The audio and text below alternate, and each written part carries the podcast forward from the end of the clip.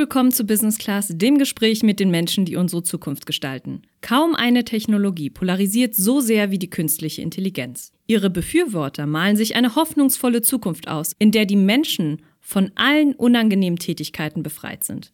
Die Kritiker befürchten stattdessen eine Herrschaft der Maschinen, die bestehende Jobs vernichtet und langfristig zu Massenarbeitslosigkeit führt. Zudem ist in vielen Diskussionen gar nicht klar, was genau mit KI überhaupt gemeint ist. Etwa ein computergesteuertes Gehirn, das dem menschlichen Denken überlegen ist? Oder doch nur eine erweiterte Software, die komplexe Probleme zuverlässig lösen kann? Nicole Büttner beschäftigt diese Frage rund um KI schon lange. Als Gründerin und CEO von Merantix Momentum hilft sie anderen Unternehmen, sinnvolle und effektive Einsatzmöglichkeiten für KI zu finden. Darüber hinaus arbeitet sie als Speakerin daran, die polarisierte öffentliche Diskussion zu entschärfen und die Technologie neu zu denken. Statt Schwarz-Weiß-Denkens fordert sie einen zukunftsorientierten Ansatz der Technologie mit Rücksicht auf gesellschaftliche Bedürfnisse. Eine lebendige Gesellschaft sieht sie dabei nicht als Gegensatz, sondern als notwendige Bedingung für einen erfolgreichen Einsatz von KI. Kernfrage heute, wo ist der Platz von KI in unserer Gesellschaft? Viel Spaß bei der heutigen Folge. Herzlich willkommen, Nicole Bittner. Vielen Dank für die Einladung. Um dich ein bisschen kennenzulernen, ein paar kurze Fragen, ähm, die du uns hoffentlich beantworten kannst. Lieber Startup-Founder oder CEO in einem DAX-Unternehmen? Startup. Tech-Nerd oder Weltenbummler? Weltenbummlerin. Ja. Bummlerin, Weltenbummlerin. Politikerin oder Unternehmerin? Unternehmerin. Lieber mit Menschen oder Maschine KI? Lieber mit Menschen.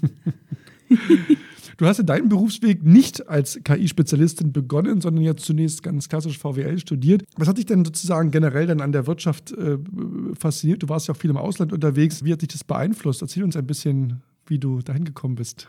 Ja, witzig. Ne? Ich habe eigentlich ähm, meine Karriere begonnen, begonnen und dachte, ich starte in Entwicklungshilfe und hatte sozusagen meinen Weltbankjob schon so gesichert und habe dann bin dann noch mal ganz woanders abgebogen. War dann erst in einer ähm, Fondsgesellschaft in Paris vier Jahre lang, habe da ähm, in Hedgefonds investiert, in der, mitten in der Finanzkrise. Bin dann tatsächlich ähm, zum ehemaligen Prof von mir und habe da Spiel- und Auktionstheoretisch gearbeitet mit dem Paul Milgram.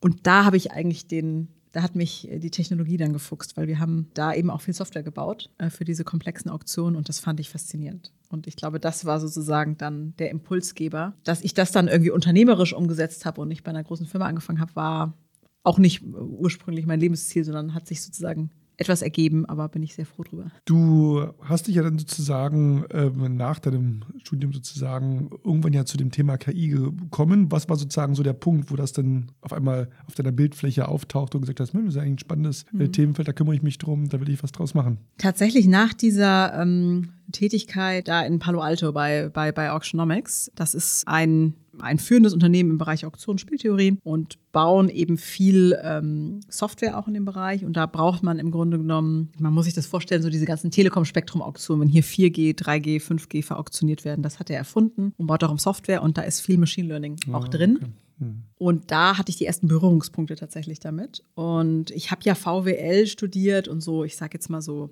quantitativ. Das heißt, da ist auch schon viel Regressions, waren viele Regressionsthemen und so weiter drin, viel Datenthemen. Das heißt, ich habe dann gemerkt, ach, eigentlich habe ich dazu quasi im Studium mehr Bezug gehabt, als ich so dachte. Fand das total ähm, spannend, was man eigentlich mit der Technologie machen kann. Und wie weit geht dein Interesse? Also könntest du selber auch ein bisschen was coden oder weißt du, was da im Hintergrund genau abläuft? Oder siehst du dich da eher also als Vermittlerin zwischen Industrie und Forschung und den Anwendungen? Wo siehst du deine Rolle in diesem Kosmos? Also, was kann man und was kann man gut? Ein wichtiger Unterschied. Ich habe das Coden tatsächlich gelernt. Ich habe ich hab sogar mal mich breitschlagen lassen an der Uni St. Gallen dazu, das mal zu unterrichten in der Summer School. Das war da hat mein CTO sehr gelitten. Er musste mich dann dahin führen, dass ich das auch konnte. Ähm, ich kann es aber nicht gut und auch äh, bin auch froh, dass ich das nicht jeden Tag mache. Das ist auch nicht meine Stärke. Aber tatsächlich habe ich auch schon unter die Motorhaube sozusagen geschaut und äh, verstehe schon äh, sehr gut, was da abläuft. Aber meine Rolle ist nicht die, dass ich jeden Tag programmiere, sondern tatsächlich eher, dass ich Brücken schlage. Aber deine Rolle ist schon äh, zu gründen, Dinge ins Leben zu rufen. Du hast ja schon 2016 ein erstes KI-Beratungsunternehmen mhm. gegründet. Was hat dich da begeistert am Thema Gründen? Warum hast du gesagt, ich gehe den Schritt, nicht nur mitzuarbeiten, mitzugestalten, sondern selber auch da im Driver Seat zu sitzen. Mhm. Ich glaube tatsächlich diese ähm, Erfahrung bei Auctionomics, Palo Alto-based ähm, äh, Firma und ich habe da, glaube ich, erstmals diese Unternehmensstruktur kennengelernt und habe dann mir hinterher die Frage gestellt, ob ich jetzt noch anschlussfähig bin nach drei, drei Jahren dort in ein normales Unternehmen und hatte da mehr Fragezeichen. Hatte da im Grunde genommen auch eine tolle, ein gutes Setup, weil die Gründerin, ja, von der habe ich sehr viel gelernt und äh, habe dann irgendwie gemerkt, ich bin sehr unternehmerisch irgendwie, was mir vorher gar nicht so bewusst war. Und dann habe ich es einfach ausprobiert. Ganz ehrlich, ich hatte am Anfang auch keine Firma. Ich bin einfach losgelaufen. Ich habe im Flugzeug irgendwo meinen ersten Kunden angequatscht und irgendwann meinte mein Mann, willst du nicht mal eine Firma gründen? Vielleicht wird das besser, wenn wir da ja, und so ist das erste Unternehmen gekommen. Wunderbar. Und du bist ja auch als Digital Leader beim World Economics Forum dabei, warst auch mal FDP-Kandidatin bei der Europawahl. Ähm, wo kommt da dieser Brückenschlag, dass dich eben auch diese gesellschaftliche Komponente so interessiert? Ähm, vielleicht kannst du uns da so ein bisschen da auch mal die Brücke schlagen zwischen dem politischen Engagement und der der, dem gesellschaftlichen, weil gerade das Thema KI ist ja etwas, was ja schon auch einen großen gesellschaftlichen Impact zukünftig haben wird und immer mehr auch einen Einfluss auf unser aller Leben haben wird und ja wahrscheinlich heute auch schon, ohne dass wir es sehen oder spüren können, ähm, auch schon hat. Wie ist da die Brücke und die Verbindung? Ich glaube, ich bin sehr getrieben von dem Impact, von dem, was man mit etwas bauen kann. Also so wie ich auch erst nach dem Studium so richtig verstanden habe, was eigentlich diese Methoden jetzt alles mir gebracht haben und gesehen habe, okay, das kann ich eigentlich damit machen. Ähm, so, so ist das auch mit KI. Also und, und so verbinden sich, glaube ich, auch diese ganzen Engagements. Ich bin sehr damit davon getrieben. Ich mache KI jetzt nicht einfach, weil ich neuronale Netze total toll finde und das faszinierend finde, was dahinter technisch steht, auch wenn es das ist, sondern ähm, was können wir damit eigentlich bewegen? Und daran hängt ja, hängen viele gesellschaftliche Fragen. Wofür wollen wir das einsetzen? Wo sollen auch Schranken und Begrenzungen sein? Wie äh, stellen wir uns als ähm, europäischer, als deutscher Wirtschaftsraum auf, um dieses Thema zu begünstigen und von dieser Zukunftstechnologie auch weiterhin Wertschöpfung zu generieren? Daher, ne, das ist so eine politische Komponente da rein. Was sind eigentlich Rahmenbedingungen dafür? Und klar, als Unternehmerin ist natürlich das Unmittelbarste, wie kreiere ich damit jetzt für ein anderes Unternehmen oder eine andere Person konkret Wert? Und das ist, glaube ich, der rote Faden, der sich da durchzieht. Deswegen dieses auch ein bisschen äh, ja, äh, eklektische Portfolio, würde ich sagen, an Interessen, wenn man drauf schaut, was das irgendwie zusammenhält. Nun ist ja sozusagen dein aktuelles Engagement äh, mit und bei äh, Merantix und für die Hörerinnen und Hörer, die das ja nicht so ganz tief drin sind, muss man das ein bisschen erklären. Es gibt quasi Merantix die Holding, ähm, wo in Startups aus diesem Bereich natürlich investiert wird. Es wird inkubiert und äh, du bist da sozusagen mit von der Partie, hilfst da, ähm, Entscheidungen zu treffen, ähm, zu selektieren, auszuwählen. Ähm, gleichzeitig bist du aber auch bei Merantix Momentum, eine äh, Gründerin sozusagen. Ähm, und was sozusagen ja eigentlich ein Bild das ist, wo du sozusagen auch herkommst, nämlich die KI Beratung, anderen Unternehmen zu helfen, zu sagen, was kann man letztendlich mit KI machen, äh, was sind da die Schritte. Vielleicht fangen wir einmal auf der Holding-Ebene an und arbeiten mhm. uns dann runter. runter genau. Also, wie sieht denn aktuell die Startup-Landschaft ähm, aus? Was seht ihr da? Was sind Dinge, die schon wirklich konkrete Formen, sage ich jetzt mal, ähm, annehmen, wo man sagt, das sind auch schon Produkte, wo ihr rein investiert, was gute Beispiele auch sind, wo man sagt, Mensch, ähm, das ist gar nicht so weit weg, das funktioniert schon. Und weil ich habe immer so ein bildes Gefühl, warum stelle ich diese Frage?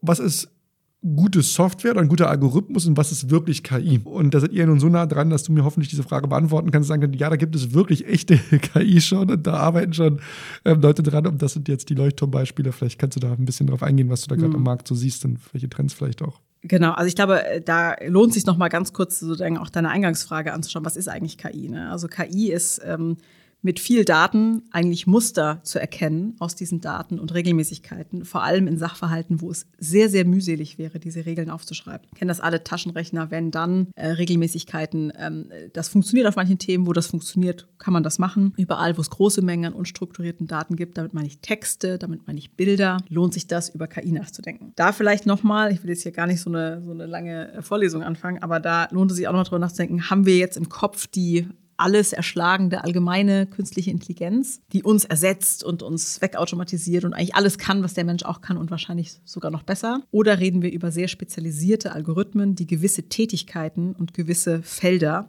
sehr, sehr gut können? Also beispielsweise Bilderkennung von Krebszellen in einer Mammographie. Das heißt also eher in die Tiefe als in die Breite. Genau, genau. Und da muss man konstatieren, dass KI da eben schon auf, auf gewissen Themen sehr, sehr gut ist, in die Tiefe zu gehen und da Beispielsweise eins der Ventures bei uns macht, macht ist auf dem Thema Brustkrebsgesundheit und diagnostiziert Brustkrebs. Und das tut, es, tut die Software auch schon besser als äh, Radiologiespezialisten. Was ja nicht den Radiologen per se ersetzt oder den Arzt, der äh, mit einer Patientin darüber diskutiert, aber eben was die Befundung deutlich verbessern kann. Und die Empathie muss dann schon vom Arzt kommen. Idealerweise, genau. Idealerweise schon.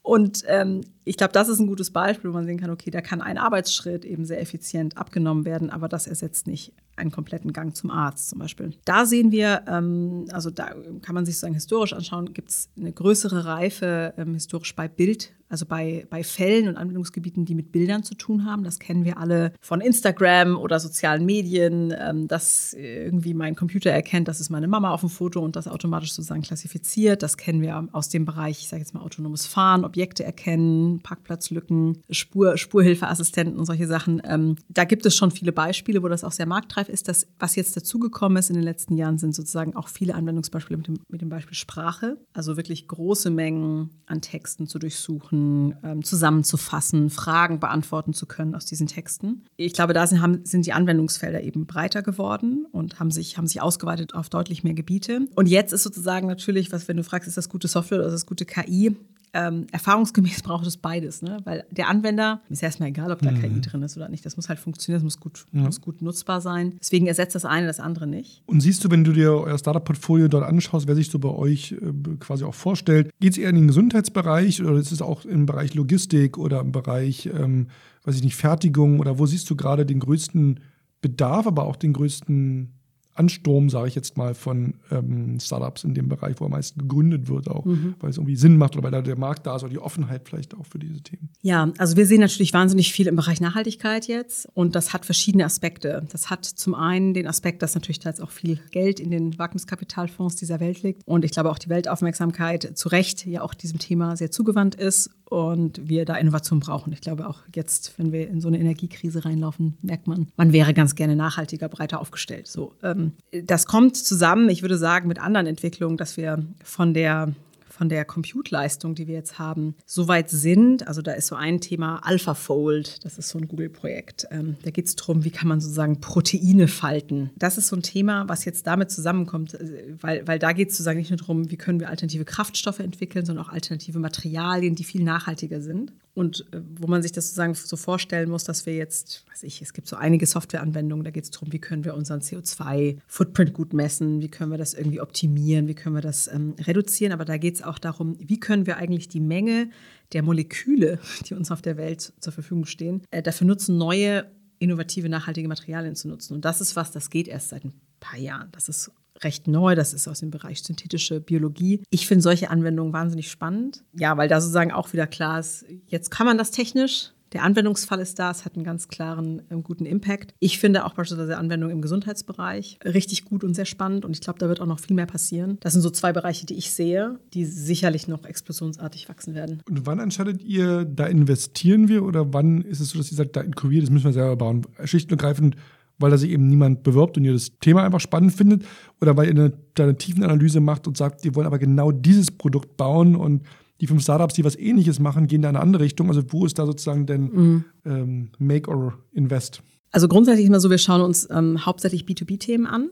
Das ist schon mal das eine, ähm, weil wir, wenn man jetzt den Markt grob anschaut, sagen, okay, in diesem B2C-Bereich, da ist schon sehr viel gelaufen. Das war eben auch schon möglich. Das sehen wir in sozialen Medien, sind viele dieser Anwendungsfälle Werbung, ähm, Recommender-Systeme und so weiter, sehen wir schon ganz viel. Und da ist es sozusagen auch nicht so kritisch, ähm, dieses Setup zu haben, in dem wir arbeiten. Wir holen ja Gründer rein und bauen da im Grunde genommen Brücken zwischen sehr tiefer Domänexpertise und sehr tiefer technischer Expertise, um diesen Lösungsraum optimal auszunutzen und sehr gut zu verstehen, warum ist jetzt da Machine Learning ein Gamechanger und wie ist das, wie können wir damit eigentlich Daten Assets und technische Assets bauen. Das ist in diesem Bereich schwieriger, weil wir natürlich, du kannst nicht Datensätze einfach im Internet googeln. Du kannst nicht einfach gucken, sind da irgendwie Katzen und Muffins und wie kann ich die auseinanderhalten, sondern du brauchst Produktionsdaten, du brauchst, äh, ne, wie, wie angesprochen, brauchst irgendwie medizinische Datensätze und so weiter. Und diese Brücken zu schlagen, das nennt man auch gerne the Dual PhD-Problem, dass man diese Experten zusammenbringen muss. Und ähm, das gut zusammenzubringen,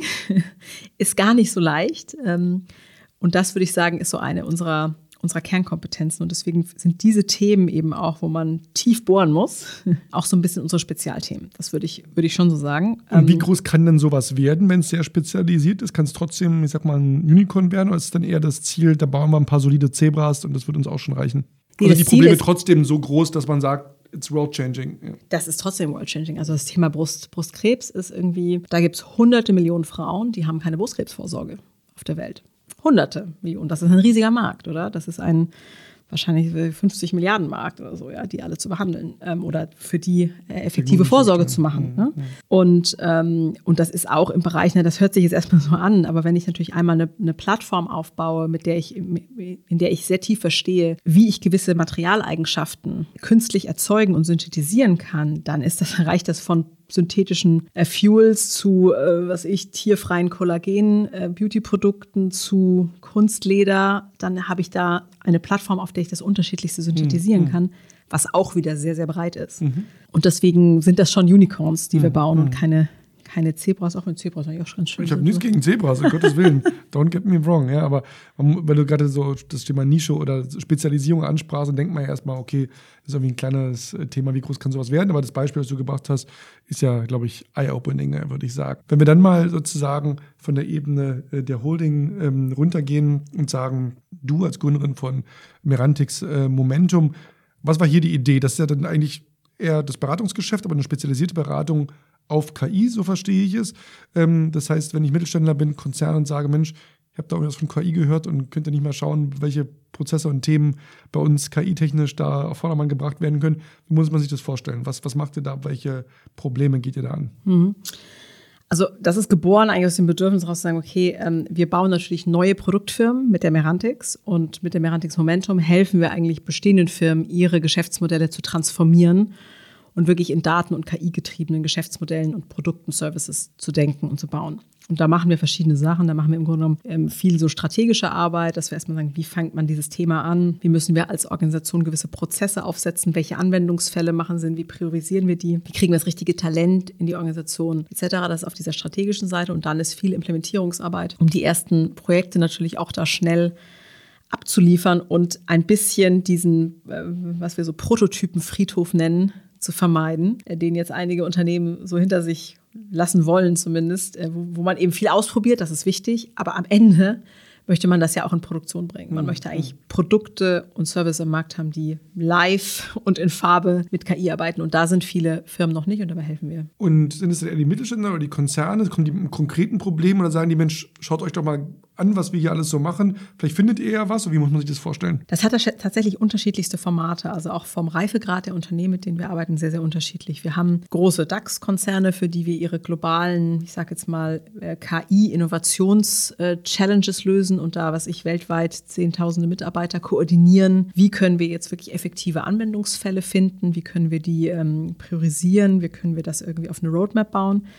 Bis hin zu ähm, ja, den Weltmarktführern, ich komme ja selber aus Karlsruhe, aus Baden-Württemberg oder Ostwestfalen-Lippe, wo ähm, ne, die jetzt auch noch nicht eigene ähm, KI-Teams haben und die diese Innovation auch in ihre Geschäftsmodelle reinbringen wollen. Und ähm, ich, ich, ich glaube, was wir ähm, was uns natürlich vorantreibt und was unsere DNA ein bisschen anders macht, ist, wir versuchen ja auch das, wie wir unsere Dienstleistung anbieten, sehr skalierbar zu machen. Weil wir könnten händisch sagen, manuell in 150 Jahren wahrscheinlich die ganzen Unternehmen da, da draußen nicht auf Vordermann bringen oder ja, da, ja. da genug helfen. Und wir versuchen eben zu verstehen, wie können wir da auch Technologie möglichst so einsetzen, dass das skalierbar zum Beispiel? Was, was bringt. Also zum Beispiel ist ein großes Problem, was Firmen haben, dass ihre Datensätze, ich sage jetzt mal übertrieben, klein und hässlich sind. Also es sind eigentlich nicht so viele Daten, wie sie denken. Die sind alle unorganisierter und unstrukturierter. Die sind nicht kuratiert, das heißt, die sind nicht gelabelt. Also zum mhm. Beispiel mhm. jetzt bei so einer Brustkrebsaufnahme, wo ist mhm. genau, wo sind genau die Zellen, ja. wo Brustkrebs drin ist. Das ist alles ein sehr kosten- und ressourcenintensiver Prozess. Und ähm, wir beschäftigen uns damit, wie können wir beispielsweise große Modelle bauen,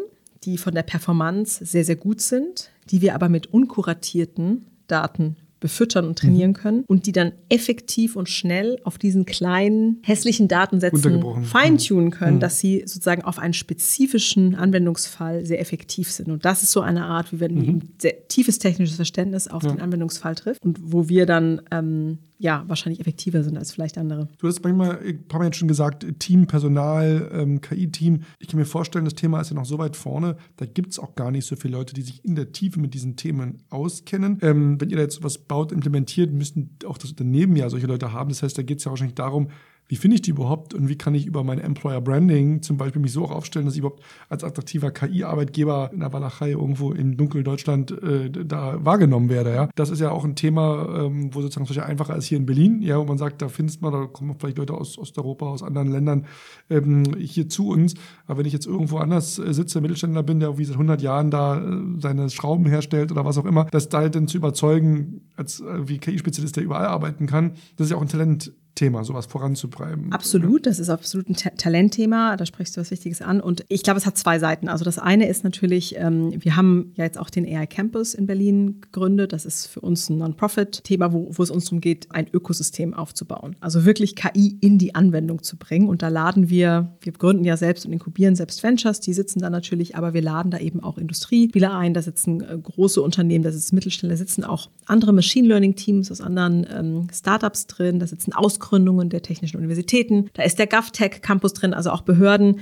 Das soll wirklich so als Investoren sind dabei. Da sind ähm, wirklich ein Ökosystem, ähm, an das man sich ankoppeln kann. Vielleicht auch, wenn man solche Standortnachteile hat und da zumindest ein paar Mitarbeiter immer wieder hinschicken kann oder sagen mhm. kann, hey, das ist eine Möglichkeit da, dich ins Ökosystem einzuklinken. Die Kehrseite ist aber auch die, ich sagte vorhin, wir beschäftigen uns mit B2B-Themen man darf auch ähm, ein bisschen selbstbewusster sein als mittelständisches Unternehmen. Da liegen natürlich auch Daten, auf die haben Startups, auf die haben Innovatoren so keinen Zugriff. Mhm. Und da in diesen Daten stecken sehr interessante Anwendungsfälle drin. Das soll jetzt nicht wieder so ein Appell sein, eure Daten das ist das neue Rohöl und alle horten und bloß nicht äh, Zugang drauf geben. Aber man muss sagen, da schlummern schon sehr viele spannende Anwendungsfälle drin. Und deswegen ist es eben auch so interessant, da auch wieder eine Brücke mhm. zu bauen aus diesen Weltmarktführern, ich sage jetzt mal aus der Provinz, ich bin ja auch ein Provinzkind, ähm, zu dem ganzen Tech-Talent, ähm, das global vernetzt ist. Ähm, und das ist sozusagen auch eine der Missionen des AI Campus. Welche Schritte müssen denn die Unternehmen machen, um überhaupt ready zu sein, um mit euch zu arbeiten? Also welche Zuarbeit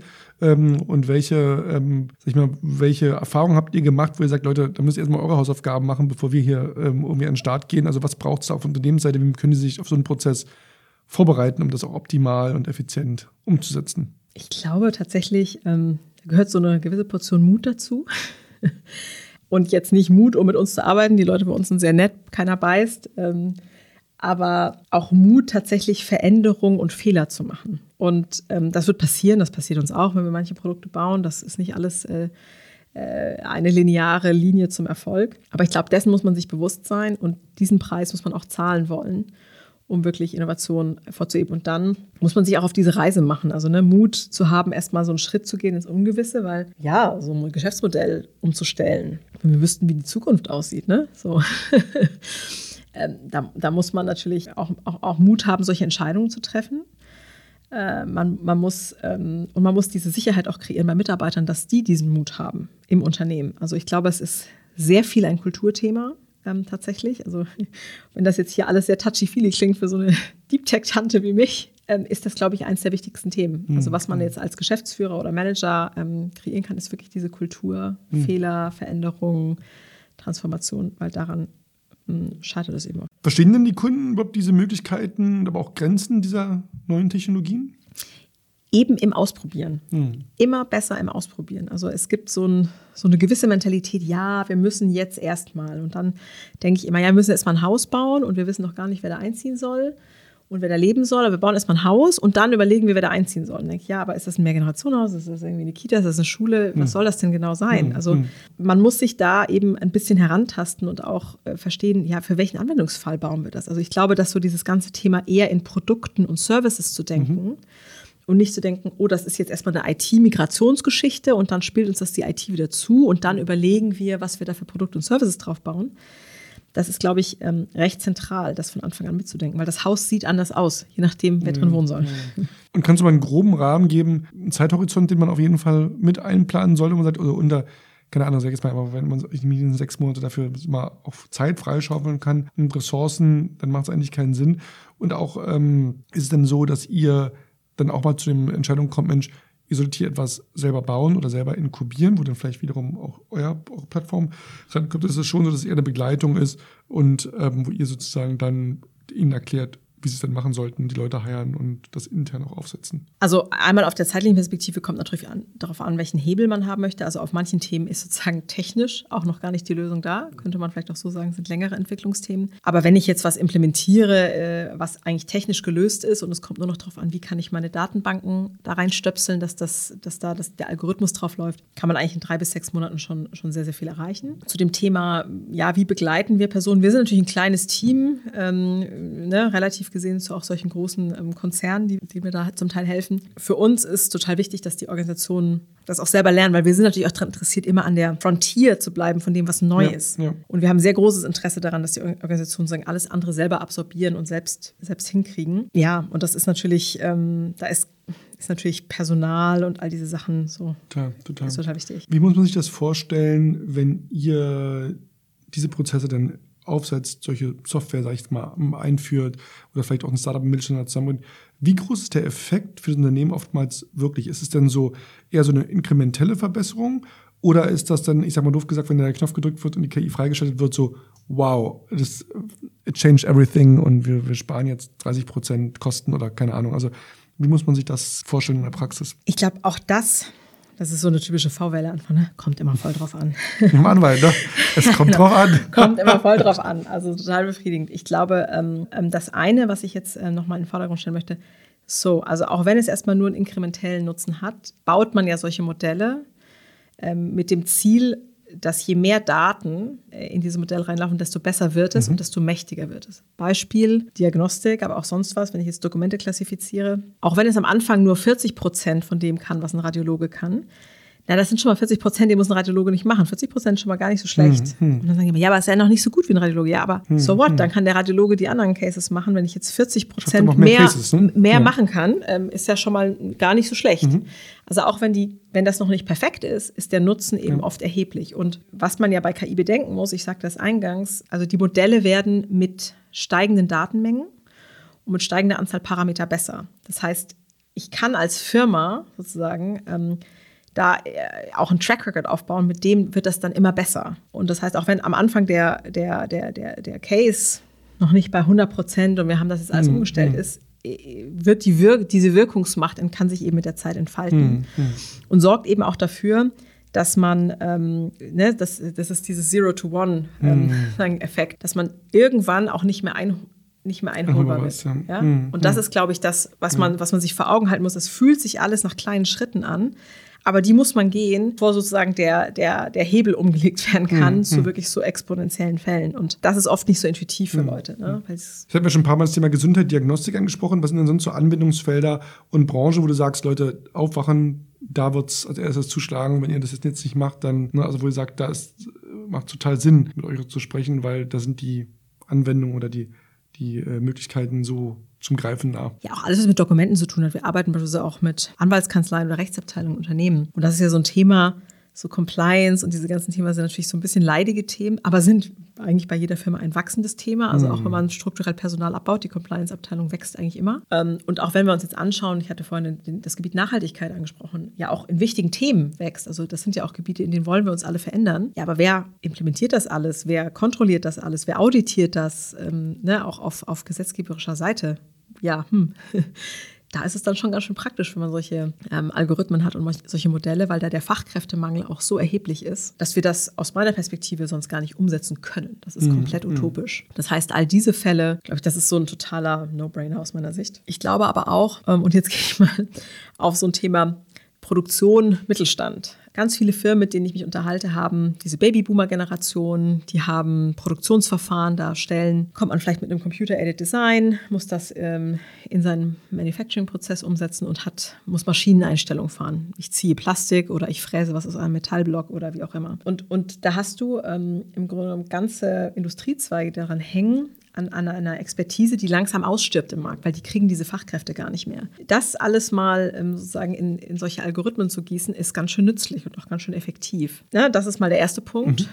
Komme aber der zweite. Das wäre jetzt mal meine Herausforderung an alle äh, in diesen Branchen. Ist, ähm, oft sind die Datensätze von einzelnen Herstellern und einzelnen Unternehmen in dem Bereich zu klein. Und zu hässlich, hatte davon vorhin schon mhm. gesprochen. Und jetzt muss man sich überlegen, wie arbeitet man eigentlich in einem Ökosystem, womöglich mit ähm, Wettbewerbern zusammen. Ah, okay. Und da fahren wir jetzt auch die ersten Experimente. Und ich glaube, das sind, also für mich ist das ja offensichtlich. Wir können uns in zehn Jahren nochmal darüber unterhalten, ob das der richtige, die richtige Hypothese ist. Für mich ist das so ein Fall von, müssen wir machen. Weil die Konkurrenz ist hm. nicht in Ostwestfalen-Lippe, die Konkurrenz ist auf einem anderen Kontinent. Hm, hm.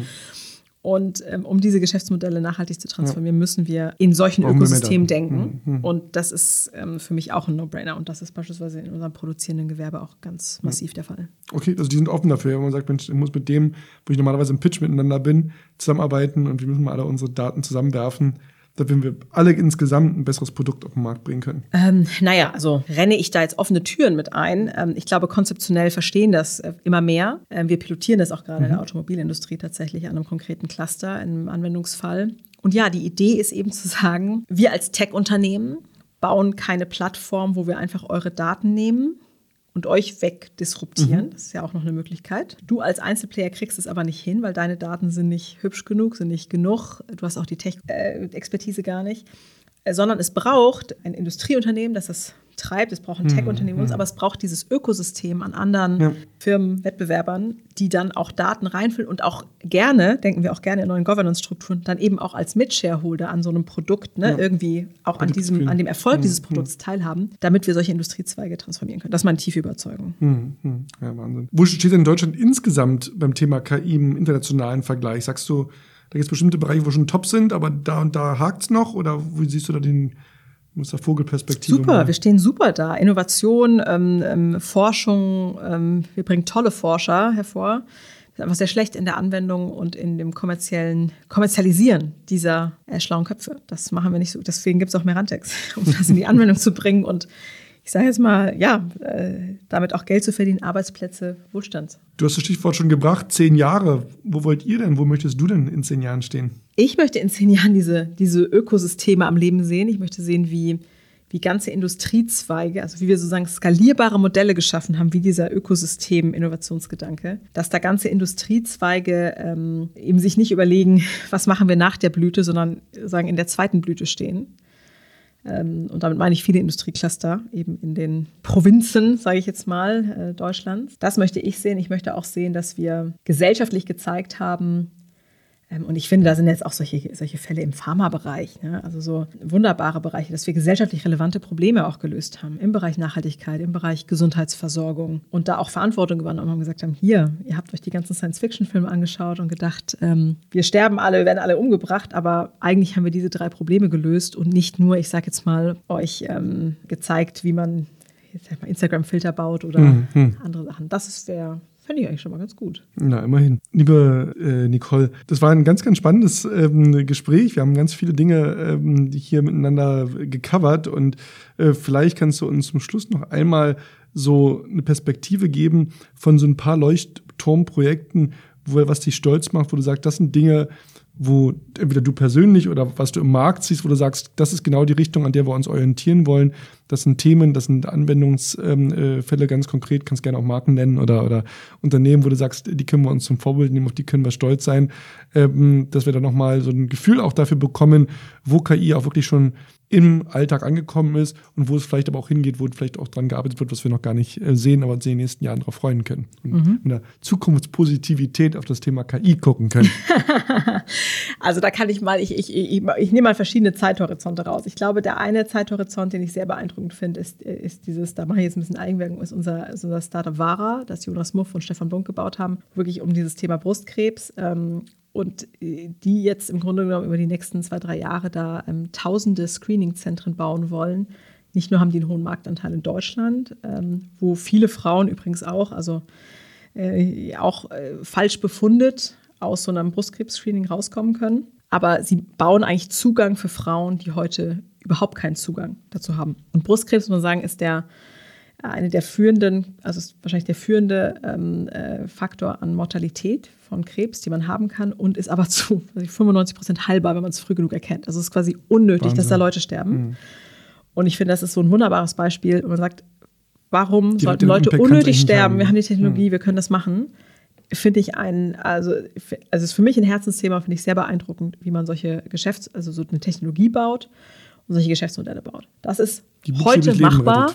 Hm. Heute machbar. Die haben in Mexiko Screen Center, die werden jetzt damit die Welt erobern. Das wünsche ich ihnen. Das ist zumindest der Plan. Ich glaube, was beispielsweise ein anderes Thema ist, das ist dieses Thema Nachhaltigkeit. Und da gibt es eben, ich habe da AlphaFood erwähnt, wir haben auch ein Venture im Studio, aber das ist wirklich dieses Thema synthetische Biologie. Also wie können wir nachhaltig ähm, neue Materialien bauen und eigentlich diese Vielfalt, die uns die, die, die Möglichkeiten der Natur und die, dieser Baustoffe, die wir auf der Welt haben, noch besser nutzen. Und ähm, das ist auf der technischen Ebene sozusagen jetzt, da geht es um neue Materialien, die nachhaltig, nachhaltig sind, aber das sind ähnliche Komponenten, die dann mhm. auch in, was ich, Medikamentenentwicklung oder so, solche Sachen eine Rolle spielen können. Das finde ich, ja, das macht einfach unser Leben besser und ich glaube, das, ähm, das muss auch unser Fokus sein. Wie kann diese Technologie unser Leben besser machen? Nicole, ein herrliches Schlusswort. Vielen, vielen Dank, dass du heute unser Gast warst. Danke dir, Thilo. Ja, und liebe Hörerinnen und Hörer, danke, dass ihr wieder zugehört habt. Wenn ihr wollt, hört gerne noch weitere Podcasts unserer Business Class Folge von anderen ZukunftsmacherInnen, die unsere Welt verändern mit dem, was sie tun. Und ihr wisst, ihr findet uns auf Apple Podcast, auf Spotify, auf Deezer und überall da, wo es sonst noch gute Podcasts gibt. Lasst gerne auch einen Kommentar da oder ein paar Sterne. Das hilft uns natürlich allen, hier die Themen noch weiter unter das Volk zu bringen. In diesem Sinne, vielen Dank fürs Zuhören und bis zum nächsten Mal.